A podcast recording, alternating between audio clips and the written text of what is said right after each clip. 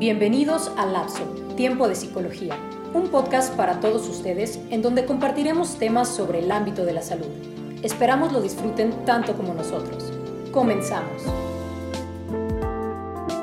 Bueno, pues muy buenas tardes a todos. Estamos aquí con la psicóloga Ana Laura Telles Martínez, en, la muy querida este, compañía, ¿no? Este, ella es licenciada en psicología directora de Impulso Psicología y presidenta nada más y nada menos de la Sociedad de Egresados de Licenciados en Psicología de la Universidad de Guadalajara, ACE. Es psicoterapeuta particular con amplia experiencia y conocimientos acerca del tema que vamos a hablar el día de hoy, que vamos a estar hablando sobre ansiedad. Entonces, muchas gracias Laura por estar aquí. Pues hola, ¿qué tal? No, no, un gustazo, al contrario, estar aquí con ustedes. Siempre tocar estos temas ¿no? de salud mental que favorecen tanto y que tanto se requiere para hacer este análisis, esta introspección acerca de lo que sucede, de lo que nos pasa, de lo que estamos sintiendo y en un momento dado de lo que podríamos hacer para poder mejorar y pues sentirnos mucho mejor.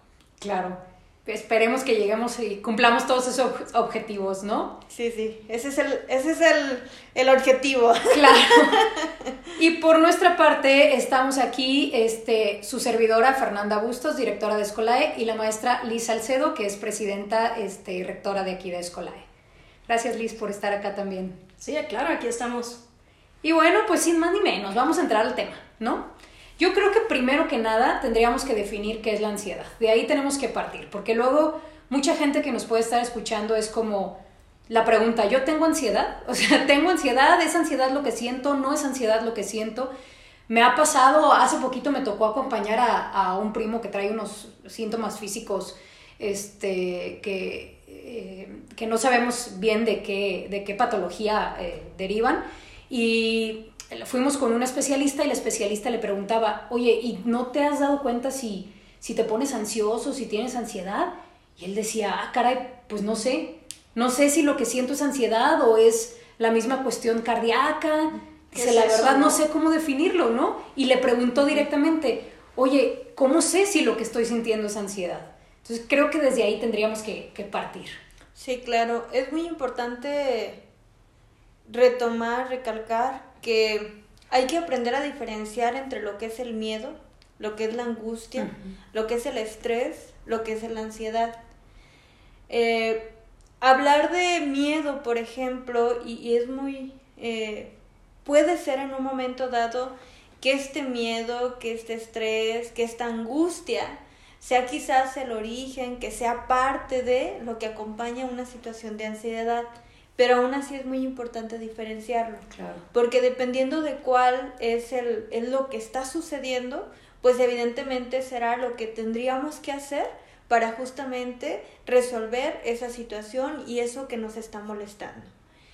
Eh, ansiedad como tal tiene que ver con esa aflicción, esa eh, angustia persistente, vamos a decirlo de esa manera, pero sobre todo tiene que ver con una situación de alarma.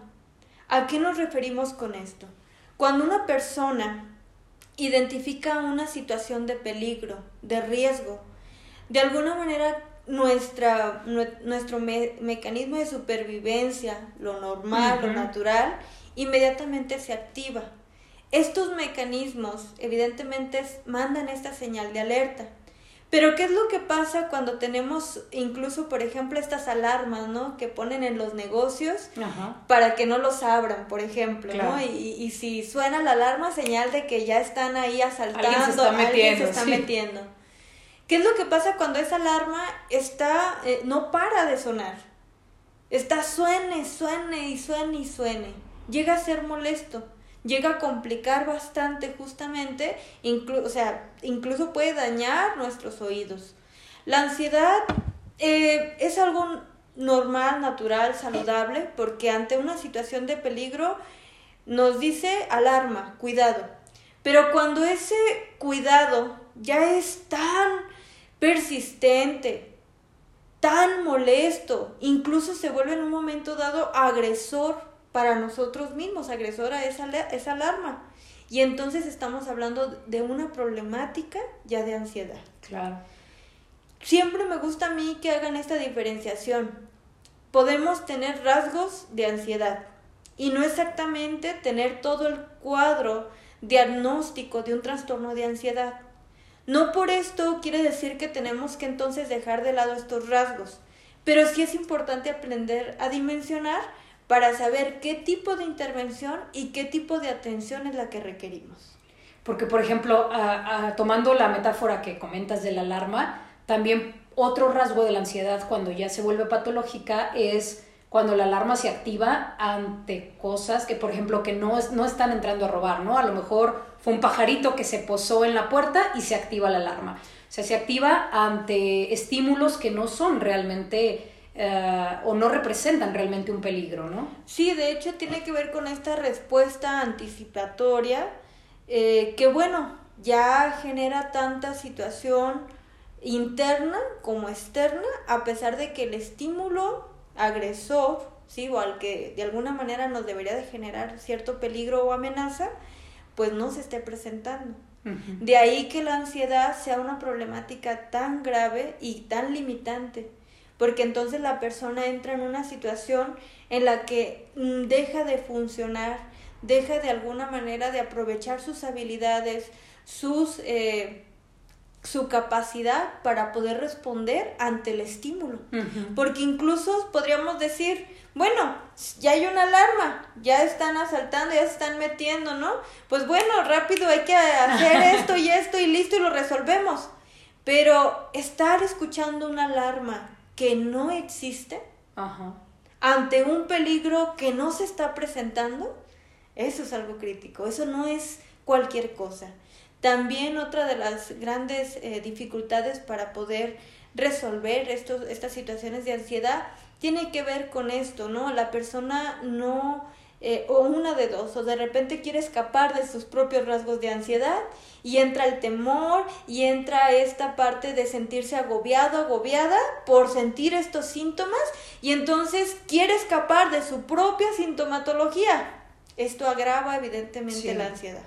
Sí, fíjate, a mí me ha tocado mucho, no sé, a eh, con pacientes que llegan a consulta con esta problemática de la ansiedad, con síntomas ya muy específicos de ansiedad, que eh, lo primero que, que les dicta su instinto es evadirlos, ¿no?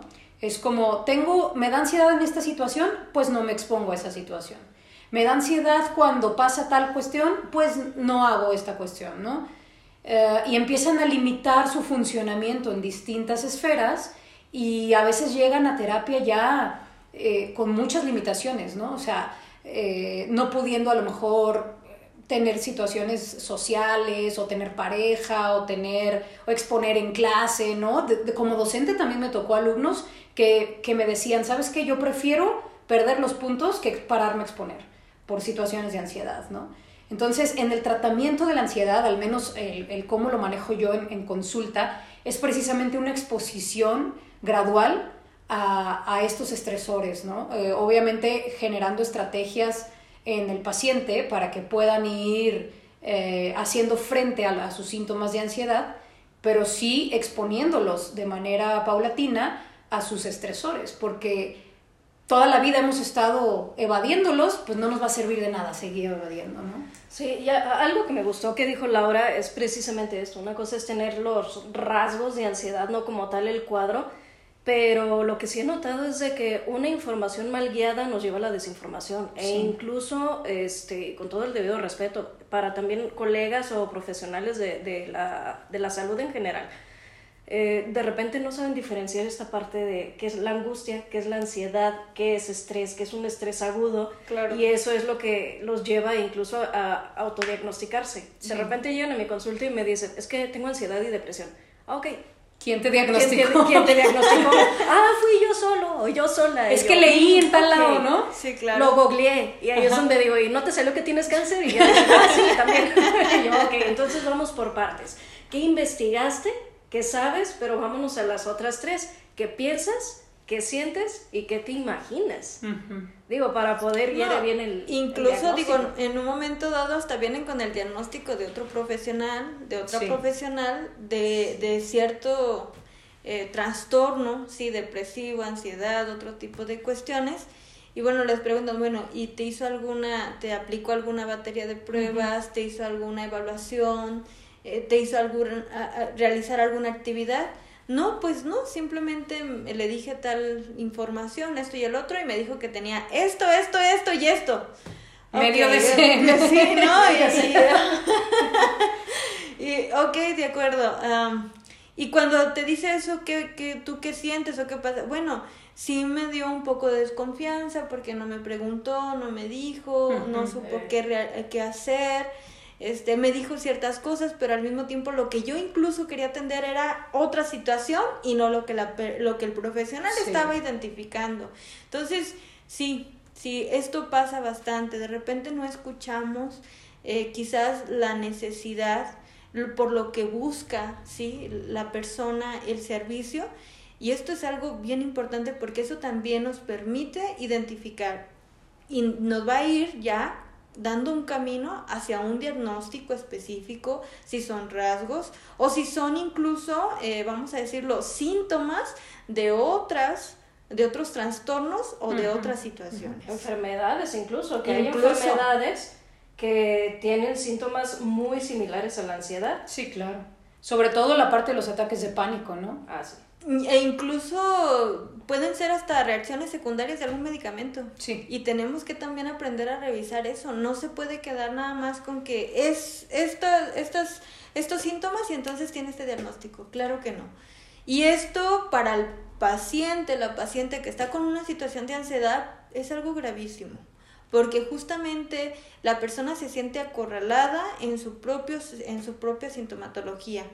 Y con este tipo de diagnósticos de mala información, inadecuada información, pues lo único que hacemos es incluso poner en una situación de riesgo a quien nos están solicitando la atención. Fíjate, yo, perdón, Liz, yo creo que aquí entra la frase, no todo lo que brilla es oro, ¿no? Porque realmente no todo síntoma eh, que, refiere o, que parece una ansiedad va a ser un, trastorno de ansiedad o una problemática de ansiedad. Entonces, como ya lo comentabas al principio, la ansiedad o eh, los síntomas que, sentimos cuando tenemos ansiedad son parte característica del cuadro de respuesta ante una amenaza. Entonces, es totalmente natural que, por ejemplo, tengamos estos síntomas no sé si nos van a saltar, ¿no? Si estamos en un accidente automovilístico, si nos llaman a una, este, una de las típicas llamadas de extorsión. O sea, hay que saber que estas situaciones va a ser natural que sintamos esto y no es patológico. El hecho de, por ejemplo, estar, se está despidiendo personal en, en mi trabajo, en mi empresa, y las personas empiezan con estas manifestaciones ansiosas eh, hay una situación crítica complicada en la pareja y alguna parte de la pareja empieza con estas manifestaciones ansiosas. Si hay una ruptura, ¿sí? esto se agudiza, se llega a complicar bastante. Y bueno, eh, lo que en gran parte pasa, como lo dices Fer, paraliza a la persona en muchas áreas, en muchos aspectos, y eso es justamente lo que es importante atender. ¿Ibas a comentar algo, Liz? Sí, parte de, de, esto que estamos comentando también, hasta dónde es normal, o sea, tenemos que identificar hasta dónde se normalizan ciertas sintomatologías, pero hasta dónde efectivamente ya entra la patología. Y aquí, por ejemplo, voy a entrar a, a un tema que es actual, que es los síntomas post-COVID. En los síntomas post-COVID sabemos, sabemos que pueden entrar los ataques de pánico, sabemos que pueden entrar ya estos rasgos de ansiedad o incluso ya he tenido pacientes que he derivado a psiquiatría que ya me los han diagnosticado tal cual con el trastorno de ansiedad, que tuvieron el, el COVID el año pasado, ya pasó cierto periodo de tiempo y ya entraron literalmente en esta... Sí, como una este secuela, una secuela, estas tantas secuelas, ¿no? que, que deja el COVID, que no en todas las personas pasa, sucede, pero sin embargo sí se está presentando, sí es algo que está afectando bastante y que está limitando el desarrollo y la integración a sus actividades. De por sí hablar de una situación de COVID ahorita es un tema de alarma. O sea, tenemos con este eh, COVID alarma, hay mil alarmas. Sí, ahorita sí. Y también tuvo mucho que ver, eh, pues, el manejo tan inadecuado de parte de, de los gobiernos para poder informar de manera acertada, puntual, y también la crisis, ¿no? O sea, crisis económicas, familiares, políticas, sociales, o sea, todo esto se conjuga y es evidente que puede haber afectaciones en, en la salud. Por ejemplo, se dice, bueno, la Organización Mundial de la Salud dice que nos informa que alrededor de 500 millones de personas en el mundo eh, tienen alguna problemática o algún trastorno mental. Estas, esta información, esta estadística sabemos que está muy sesgada, muy sesgada, porque hay millones de personas en el mundo que nunca se atienden con un profesional de la salud mental. Tenemos personas y poblaciones que todavía ni siquiera saben lo que es depresión, ansiedad, estrés, miedo, angustia. Y generalmente todavía dicen, es que me atacaron los nervios, es que estoy malo o mala de los nervios. Y entonces es como, ay, y, y, eso cómo lo identificamos, dónde lo ponemos, ¿no? Porque ahí no aparece en el DSM. Y entonces tenemos que hacer eh, una valoración, una identificación de cada uno de los síntomas para tener la claridad de qué es lo que está pasando. Exacto. Simplemente lo que falta es saber qué es la salud mental. O sea, si ya me voy así al, al origen de todo es, bueno, ¿y qué es la salud mental? Porque desde ahí se desconoce, no sabemos hasta dónde se normalizan ciertas conductas, ciertos actos, por ejemplo, algo que estabas mencionando, ¿no? El rompimiento de pareja bueno, ¿por qué se da el rompimiento de pareja? actualmente, por las cifras, así como lo estás manejando, estadísticamente, pues prefiero, en este caso, se prefiere que se separen a que se sigan violentando, a que se sigan engañando, a que se sigan este, perjudicando, pues en este caso, a las, a las personas que tienen hijos.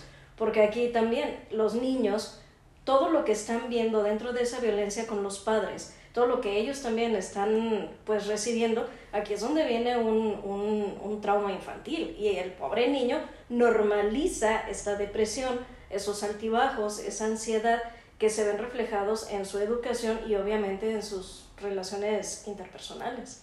Claro, y por ejemplo, hablar de salud mental, como se maneja lo más básico, ¿verdad? Este estado de bienestar físico, ah, ¿ah? mental, social y no sé qué. Por ejemplo, en una ocasión platicábamos con una sexóloga y dice, bueno, ¿y dónde está, por ejemplo, la salud sexual? que también es parte de la salud mental y que mucho impacta en justamente el bienestar psicológico y sin embargo se deja de lado. Y así como eso, se dejan muchas cosas de lado. Todavía no hay esta atención detallada de lo que es salud mental. Todavía no. Creo que es muy importante, por ejemplo, este tipo de actividades, estos espacios en los que se permite justamente el cuestionar, el ofrecer algunas herramientas, el ya comenzar así como expandir nuestra mente, ¿verdad? Y nuestros conocimientos para incluso en un momento dado decir, bueno, eh, a ver, yo estoy, eh, ya no estoy comiendo bien, no estoy durmiendo bien, eh, ya por ejemplo estoy muy irritable, estoy pensando constantemente en algo que ya no me permite realizar mis actividades cotidianas. Alerta, me voy al psicólogo, me voy al con el profesional de la salud mental. Esto es importante y creo que, pues bueno, es parte de lo que justamente se requiere y tenemos que seguir haciendo. A propósito de esto que comentas, me gustaría ir puntualizando eh, a una de las preguntas que, que, me pasa mucho que me realicen los pacientes, ¿no? ¿Cómo sé si tengo un problema de ansiedad? ¿Cómo sé, ya puntualizándolo la población en general, qué signos deberían ellos eh, ubicar en ellos mismos como estos signos de alerta para que sea necesario que vayan con un profesional de la salud mental? Es muy importante primero decirlo, cuando nosotros no esto es algo hasta cierto punto tan sencillo, simplemente si lo aprendemos a ver, a observar de manera detallada en nosotros en nosotras mismas. El autoconocimiento es algo que eh, pareciera que es una zona como de peligro. Todavía, o sea, no te conozcas, no identifiques quién eres, no te definas, eh, porque pareciera que para eso no hay tiempo. Lo importante es la responsabilidad del trabajo, la pareja, las otras personas, etcétera, etcétera. Pero entonces tu persona la dejamos de lado, ¿no? Nuestra persona la dejamos de lado. Si nosotros eh, tuviéramos un conocimiento profundo de nosotros, de nosotras mismas, la situación sería muy diferente. sabríamos, por ejemplo, tener eh, claro que sentir miedo es normal, es hasta saludable. Claro. Más sin embargo, cuando ese miedo ya nos invade, no sé si han visto esta imagen, bueno, este video del perro negro de la depresión. Ah, sí, sí, buenísimo. Buenísimo, ¿no? De cómo el perro negro es un perro muy pequeñito y de repente empieza a crecer y crecer hasta, hasta que llega el momento, pues, que totalmente el perro negro está mucho más grande que la persona. Cuando una situación ya no sobrepasa, es decir, ya no controlo, ya, ya por ejemplo, estoy somatizando. Tengo eh, taquicardias, tengo sudoración, eh, tengo, por ejemplo, el dolor eh, de estómago constante, colitis, gastritis. colitis, gastritis, todos estos malestares. Voy al médico, me tomo mi pastilla, hago tal tecito, tal infusión y de repente no, no me siento mejor. La ansiedad no es simplemente una afectación física, sino agarraríamos una pastillita, tómeselo y listo. No, eso es una sola área. Pero cuando hacemos incluso este tipo de atenciones, autocuidados, y entonces esto no mejora, alerta, ¿sí? La ansiedad también tiene manifestaciones emocionales. El hecho de sentirnos aturdidos, aturdidas, muy agobiadas, constantemente eh, como en tela de juicio, por ejemplo. ¿Qué sí hice bien, qué no hice bien, qué debo de hacer, qué no debo de hacer? Quiero correr, quiero escapar. Bueno, todo esto ya nos está hablando de que si es algo que ya no puedo yo con ciertas acciones bajar, o sea, minimizar ese, esa intensidad, entonces, alerta. Y el componente cognitivo también, ¿no? La componente cognitivo, que tiene que ver con los pensamientos recurrentes, irracionales, constantes, que de alguna forma llegan incluso, eh, bueno, voy a comentar algo, ¿no? Tuve una paciente que constantemente, eh, incluso en la sesión, era tanta su situación de ansiedad que ni siquiera lograba escucharme. sí, claro. Ni siquiera lograba escucharme. Eh, volvía entonces, invitaba a la persona, a ver, vamos a poner un alto, incluso desde cómo estaba su postura corporal, ¿no? Se sentaba y sus hombros tensos, este, su cuello tenso, su espalda recta, eh, los hombros hacia adelante y así como que, a ver, vamos relajando la postura para que tenga una postura de escucha, ¿sí? La persona se dé cuenta qué es lo que no está favoreciendo y, de esa forma también le vamos dando estrategias a la persona, pues para que vaya controlándose y vaya eh, dirigiendo toda esta ansiedad a algo que le favorezca. Esos pensamientos recurrentes, recurrentes, el hecho de, por ejemplo, estar pensando constantemente, es que sí me van a correr, es que sí va a suceder, es que yo sé que tengo tantos años, esto, lo otro, la, la, la, la, es que sí, este, por ejemplo, las, en los casos de infidelidad, ¿no? Que sabemos que la infidelidad es una de las tantas problemáticas de pareja. Y sin embargo, digo, claro que es doloroso, claro que se vale que sea doloroso.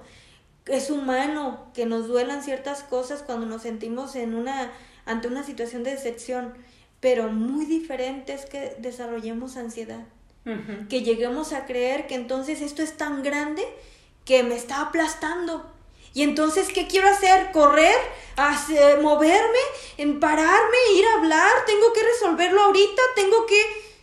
y, de repente eso sucede. Ni las fuerzas me alcanzan para resolverlo, ni me puedo mover tan rápido, ni puedo hacer todo en este instante. Ni me puedo dividir en tantas. Exactamente, ¿sí? Otra de las manifestaciones tiene que ver con estas eh, manifestaciones sociales. La ansiedad en un momento dado nos puede llevar al aislamiento, al actuar de manera impulsiva con otras personas, incluso a tener actos agresivos.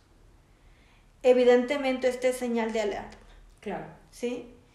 Esto es algo que nos está diciendo, atiéndete, cuídate, busca algo que te permita estar mejor, porque evidentemente esto ya no corresponde a lo que tú eres, ¿sí? A lo que tú podrías hacer con esta situación y sobre todo necesitas recursos diferentes, nuevos, diversos, que hay que ir a buscarlos. Y esta es la parte, ahora sí, de la invitación a todos los que nos escuchan, de que si han identificado este tipo de cuestiones en ustedes o en algún familiar, se busque la atención de un profesionista y de alguien que sepa trabajar con ansiedad. Algo que hay que puntualizar es que no todos los psicólogos trabajamos con todo. Eso es importante. ¿sí? Hay psicólogos que se especializan, eh, es como los médicos, ¿no? O sea, el médico se va a especializar, por, si tenemos una cuestión del sistema digestivo, vamos con el gastro, con el gastroenterólogo, si tenemos una cuestión de que me fracturé el pie, etcétera, voy con el ortopedista, con el traumatólogo. Es algo muy similar, ¿no? Hay psicólogos que se especializan en áreas o en temas sociales, hay psicólogos que se especializan en niños, en adultos mayores, eh, etcétera, ¿no? Entonces hay que buscar el profesionista adecuado a nuestras a nuestras circunstancias o nuestras cuestiones, ¿no? Y aquí es donde me gustaría también eh, dejar, Laura, si quieres este, dejarnos tus, tu contacto en redes sociales, etcétera, y bueno, el nuestro que también trabajamos con este, con este tipo de situaciones. Claro que sí, me encuentran en redes sociales como CIPSIC, eh, el inicio de psicóloga, Laura Telles, estoy en Facebook, en Instagram, tengo un canal ahí en TikTok también. Y pues bueno, algunas otras páginas en las que coincidimos, incluso ponen a la Laura Telles y Martínez y ya, y ahí, ahí ya sale, ¿no? Eh, es muy importante y, y, sí quisiera retomar un poquito esto. También necesitamos que hacer mucho énfasis en que los pacientes, ¿sí? Las pacientes también requieren de tener una actitud donde eh, tengan la claridad de que esto es algo que no se va a resolver de la noche a la mañana. Sí. En la situación de ansiedad, de depresión, trastornos tan críticos, cuadros tan eh, molestos, ¿sí? Incluso en un momento dado requieren de la, eh, del trabajo multidisciplinario con, por ejemplo, psiquiatría. ¿Sí? Por decir algo. Nutrición, no se diga. Yo se los digo esto a otros profesionales. Los profesionales en psicología somos una rama, ¿verdad?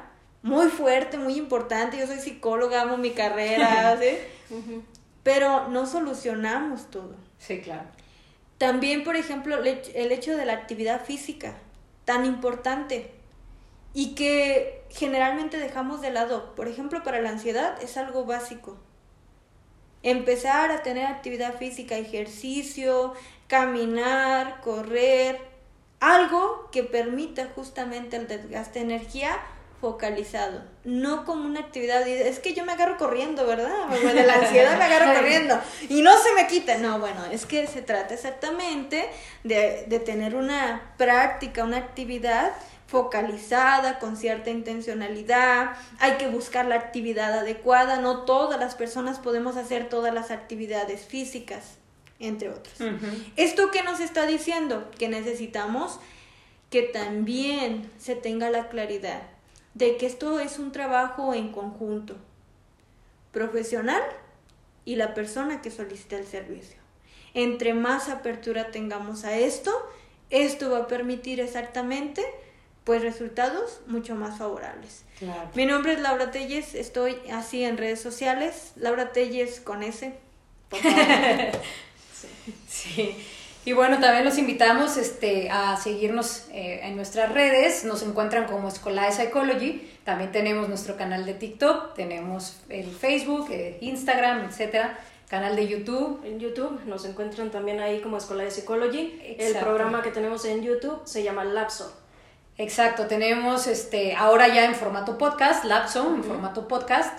Y bueno, pues muchísimas gracias por escucharnos. Se me pasó rapidísimo el tiempo. Creo que todavía hay mil cosas. Pudiéramos hacer algún día una segunda parte, Laura, si claro, estás dispuesta. Sí, sí, sí. Este, creo que nos faltó tiempo, ¿no? De hecho, estábamos comentando, creo que vamos a hacer un, un en vivo en TikTok, eh, si se puede también en Insta precisamente para que ahora no nada más nos escuchen, sino también nos vean. Interactúen con nosotros. interactuar, exactamente, porque Sí, es claro. yo creo que también más nutritivo que las personas que están viviendo con alguna persona cercana que tenga ansiedad o si son ellos mismos que ahí mismo estén pues depositando sus dudas y ver de una manera en que sí se puede brindar el apoyo, al menos en ese momento, orientar sobre todo. Claro. Que, que reitero lo que había mencionado, a fin de cuentas, una información mal guiada nos lleva a la desinformación. Pues yo creo que le ponemos fecha, Laura, si gustas. Claro, y, claro. Y ya que nos sigan en nuestras redes, para ahí lanzamos la invitación y que nos conectemos todos. Y ahora sí nos puedan aventar sus preguntas, interactuar con nosotros y, y que tengan esta información mucho más dirigida. Así es, ¿Va? totalmente, a la orden. De eso se Perfecto. trata, de seguir haciendo y de que la salud mental esté más cerca, más cerca. Pues muchísimas gracias Liz, muchísimas gracias Laura, gracias, Gracias. a todos los que nos escuchan y eh, síganos en nuestras siguientes ediciones del podcast. Gracias.